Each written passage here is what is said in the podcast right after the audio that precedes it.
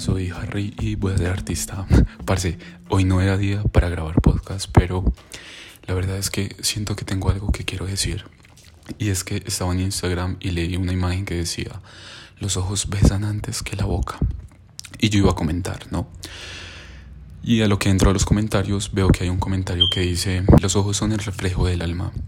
Y dije, ok, sí, sí, sí, tiene todo el sentido. Esto siempre lo hemos dicho y siempre lo hemos escuchado. Estoy seguro que tú lo has escuchado, yo lo he escuchado, todos lo hemos escuchado. Pero, ¿por qué? ¿No? Y yo antes pensaba, porque, ok, los ojos son el reflejo del alma, porque al yo mirar a una persona a sus ojos, puedo ver lo que hay en su alma. Siempre lo había pensado así, pero hoy pienso desde un aspecto diferente. Y es que tengo un bolsito de ideas que habla más o menos de el reflejo. Cuando digo bolsito de ideas, hago referencia a que em, yo tengo ideas durante el transcurso de mi vida, de toda mi vida. Y de repente, no sé, cuando era muy pequeño, escuché esta frase de los ojos son el reflejo del alma. Y esa frase no quedó en mí como, ah, ok, y yo dejo pasar las cosas así como así. No, sino que yo pienso que hay ideas colectivas que se dicen por alguna razón, ¿no? Pero que muchas veces las personas no saben por qué se dicen y sencillamente asumimos que se dicen por qué. Por ejemplo, los ojos son el reflejo, el reflejo del alma porque reflejan lo que la persona tiene por dentro, pero no la persona de, de quien yo veo los ojos, sino de mí, me explico. Em, no sé si también han escuchado esta frase de lo que Juan dice de Pedro dice más de Juan que de Pedro. Y habla, y en psicología esto se explica de esta manera, de que no sé si les pasó alguna vez que en su colegio o si han ido al psicólogo, tiraban como pintura en un papel, lo doblaban por la mitad, salía una mancha de eso y te preguntaban, ok, ¿qué ves?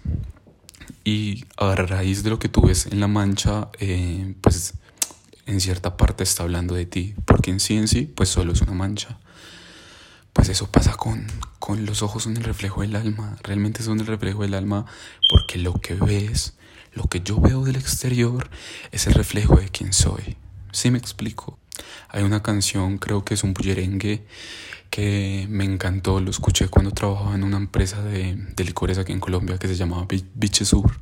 Eh, tuve mucha conexión con cultura aquí en Colombia, con esa empresa, porque bueno, el biche es una, una bebida tradicional del Pacífico aquí en Colombia que pues no, no es comercial, ¿no? sino es tradicional, entonces está muy cargada de tradición, muy cargada de cultura y todo alrededor de esta bebida está llena de cultura.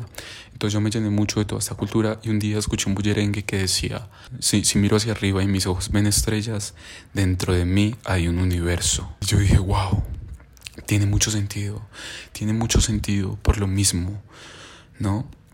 Y es que hoy estaba hablando con alguien porque dije algo. Parce, yo nunca hablo desde, desde el veneno, ni desde el odio, ni desde rencor, ni nada de ese tipo de energías negativas. Parce, yo hablo desde, desde mi bondad, desde mis buenos deseos, ¿no? Perdón si, si hablo así muy feo, es que son las, van a de las 4 de la mañana y, y tengo mucho frío. El caso es que... el caso es que estaba yo, pues, hablando con esta persona, ¿no? Y, yo le dije algo desde mis buenos deseos y esta persona se lo tomó a mal, o sea, todo se lo tomó mal, tergiversó mis palabras. Entonces, él se quejó con un tercero y ese tercero me, me vino como a hablar a mí y yo dije, parce, hablar es una condena, ¿no? Yo hablo, yo sé desde dónde hablo, más no sé desde dónde me escuchan. Yo hablo desde mi bondad, desde mis buenos deseos, Mm, ya si la otra persona me escucha desde el prejuicio, desde el rencor, desde, desde el juicio también, desde el... Si la otra persona me escucha desde su envidia, desde un ego muy pesado, muy negativo, pues parce, ya eso ya no, ya no es carga mía, esa carga es de esa persona, ¿no? Y esto lo quiero ligar y por eso va en este podcast porque, parce, pues bien o mal, yo voy a empezar como un artista, como reggaetonero, como un artista del reggaetón. ¿Y qué pasa? Que muchas veces, y a mí también me chocaba esto un poco, pensar, parce, ¿qué va a pensar la gente de mí? Porque yo voy a empezar a hacer reggaetón y voy a empezar a ser un artista de reggaetón, pero yo tengo todo un mundo encima. A mí, yo no solamente escucho reggaetón, a mí no solamente me mueve esta música, yo soy melómano, a mí me gusta todo. O sea, hace un momento estaba escuchando una canción de una artista francesa que no recuerdo ahorita su nombre, pero la canción era súper rara, parce. Bueno, la canción dice, eh, morimos cuando morimos, morimos cuando ya no amamos ya no reímos y dejamos de vivir, pero mi amor sigue siendo incondicional, tan incondicional como el gato de un café de artistas que se posa en tus piernas solo para existir. Y para mí eso es poesía, obviamente, pero para mí tiene tanto peso. De por sí la canción es muy, muy hermosa. Si quieren que mm, se las envíe, parce, envíenme un mensaje a Instagram y les mando la canción. Es muy linda. Y el punto es ese, el punto es que siempre he sentido hasta el día de hoy que termino de comprender esto, siempre he sentido que tengo un choque con el choque que tienen las personas al percibir mi identidad. Me explico, parce, toda mi vida las personas me han dicho como, parce, es que eres muy particular y no sé en dónde encasillarte. Me pasaba, conozco a alguien y de repente tienen una idea de mí a partir de lo primero que ven de mí, de repente cómo me he visto, cómo me expreso, eh, cómo camino y de repente empiezan a conocerme y se empiezan a dar cuenta de que aquí dentro hay todo un universo diferente, disonante, chocante, cambiante, paralelo, ¿no? Dentro de mí hay muchos paralelismos, como este, este, estas ganas de, de quererme ir, de querer hacer parte de la existencia, hacer parte de todo este universo a partir de, de de una falta de conciencia y este deseo tan inmenso de querer seguir viviendo y de querer seguir teniendo conciencia de todas mis experiencias vividas, de todo lo que puedo percibir a través de mis sentidos, como el sabor del café, el sabor de una hamburguesa, el sabor del chocolate, que me encanta el chocolate, ¿no? Y pasa que entonces me empiezan a decir, parce, entonces no sé en dónde encasillarte y tratan de etiquetarme.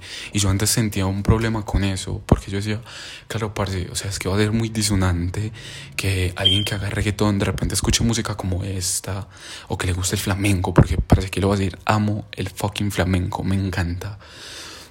Y es muy disonante, para la gente es muy disonante que alguien que piensa en tener el derecho, porque para mí eso es un derecho y puede que no tenga el derecho porque hay gente que cree en Dios y está súper bien, pero para mí es un derecho el día en que yo quiera decir, ok, me quiero ir de este planeta, no, pero también es chocante con esta manera de querer seguir viviendo y querer experimentar y querer conocer y querer vivir y llenar mi alma de experiencias.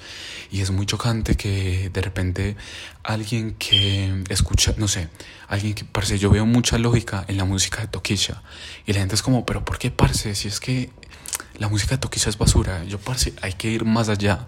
Hay que ir mucho más allá. O sea, si vamos a reducir a la música a basura, si vamos a reducir a los artistas a basura, es, eso es reduccionismo. Eso no me gusta. No me gusta para nada. Parce.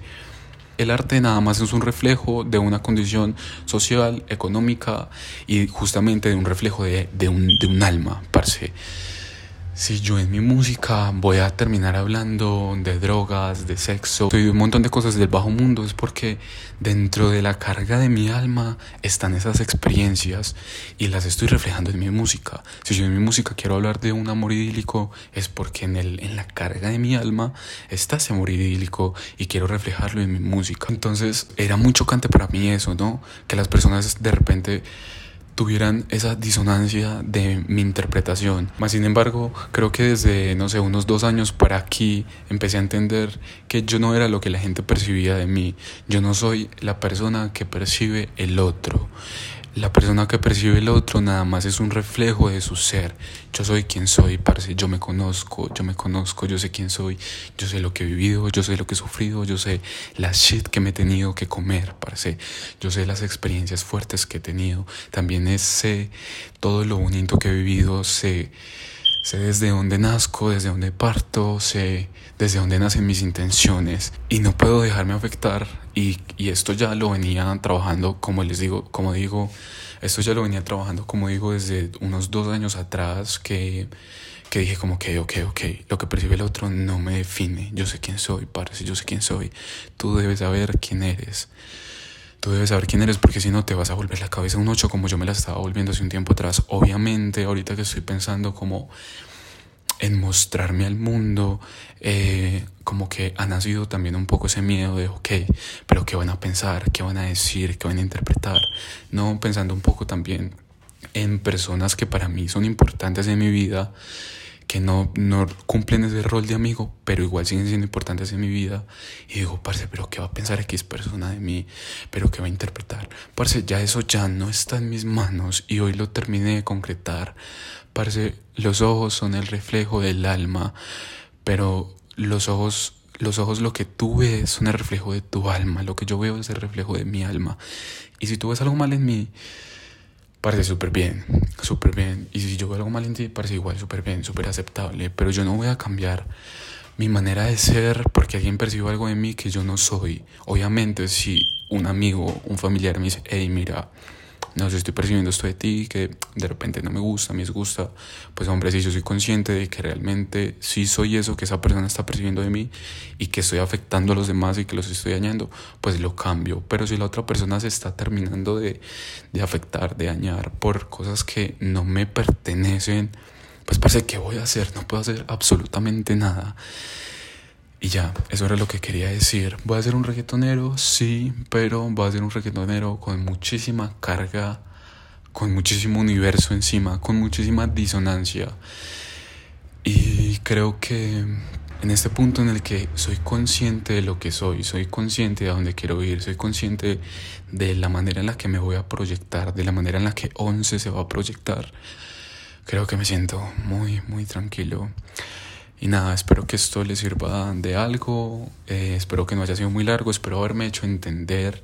Y nada, estás invitadísimo a seguirme desde aquí, desde la plataforma en la que me estés escuchando. Si la plataforma te permite dar como una calificación, califícame, que igual necesito recibir feedback. Y mm, gracias por oírme, de verdad. Muchísimas gracias. Un abrazo virtual y chao, chao.